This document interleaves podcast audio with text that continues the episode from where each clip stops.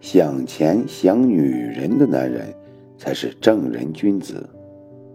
不敢想不敢说的男人都是废物。朋友不在多，两个就够。一个肯借钱给你，一个肯参加你的葬礼。镜子和钱包可以回答你生活中大部分的为什么和凭什么。受过感情伤的人，打出“只要你不”，后面的话就一定会很心酸。先解决心情，再解决事情。心情解决不好，事情会更糟糕。